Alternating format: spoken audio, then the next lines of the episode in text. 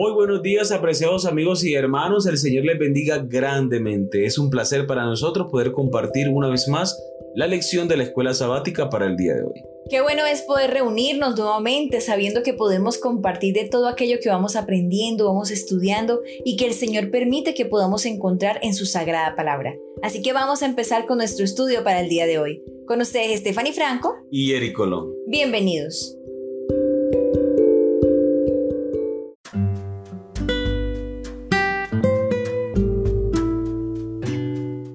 Jueves 18 de febrero, el problema con la idolatría, el título de la lección para el día de hoy.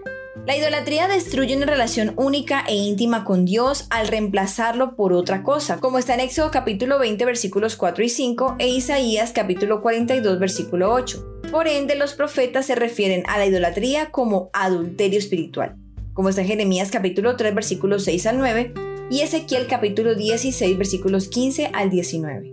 Vamos a leer Isaías capítulo 41 versículo 29. ¿Cómo describe Isaías a los ídolos? ¿Cómo interpretas lo que dice de ellos? ¿Por qué es una descripción precisa de cualquier ídolo sin importar cuál sea? Isaías capítulo 41 versículo 29.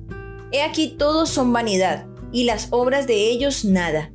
Viento y vanidad son sus imágenes fundidas. Claro que Isaías habla de los ídolos como cosas efímeras, pasajeras, sin sentido ni valor, porque es imposible comparar a Dios con uno de estos artificios humanos. Los ídolos es la estrategia de Satanás para quitar nuestra vista del único que merece nuestra adoración, Cristo nuestro Salvador. Amén. Los idólatras de la antigüedad creían que adoraban a los poderosos seres divinos a través de imágenes o símbolos de ellos, la adoración de un ídolo que representa a algún dios quebranta el primer mandamiento. No tendrás dioses ajenos delante de mí, como está en Éxodo capítulo 20 versículo 3.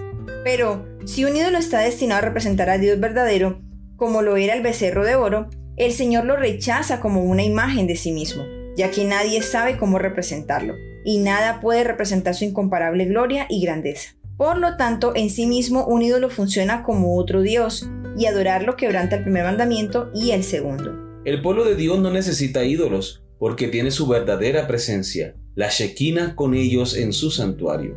Adorar a un ídolo es reemplazar su presencia real y por lo tanto negarla.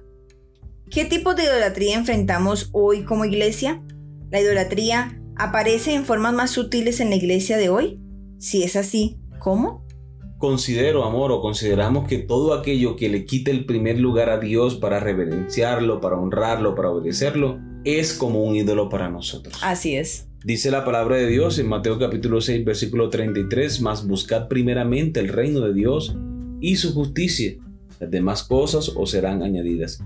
Todo aquello que le quite el primer lugar a Dios, sea un trabajo, sea una profesión, sea el esposo, el hijo, la hija, cualquier persona, cualquier situación, se convierte en un ídolo, porque el único que debe ser el primero y el último en nuestros corazones debe ser Dios.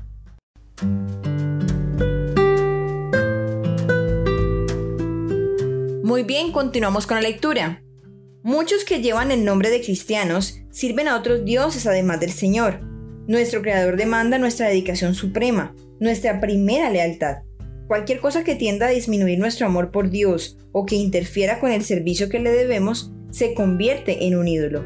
Comentario de Elena de White, tomo 2, página 1005. Sabemos por escritos antiguos que la idolatría era atractiva, porque tenía que ver con el materialismo.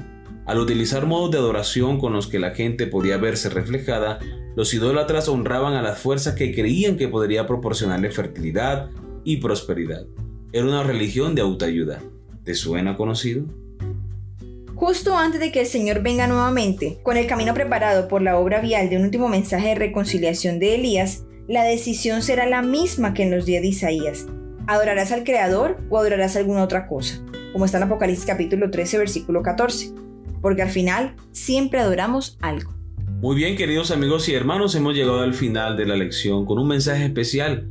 Es importante que nosotros decidamos a quién debemos obedecer. Si obedecer a Dios y serle leal a Él, obedecer a Satanás y a todas las cosas que Él pone delante de nuestros ojos en este mundo. El Señor nos dice, delante de ti he puesto la vida y la muerte, escoges pues la vida para que vivas. El Señor ha preparado un lugar especial para nosotros en el cielo y desea que podamos compartir con Él la eternidad. Amén. Queridos hermanos, recuerden nuestra cita para el día de mañana con una nueva lección. Que Dios les bendiga.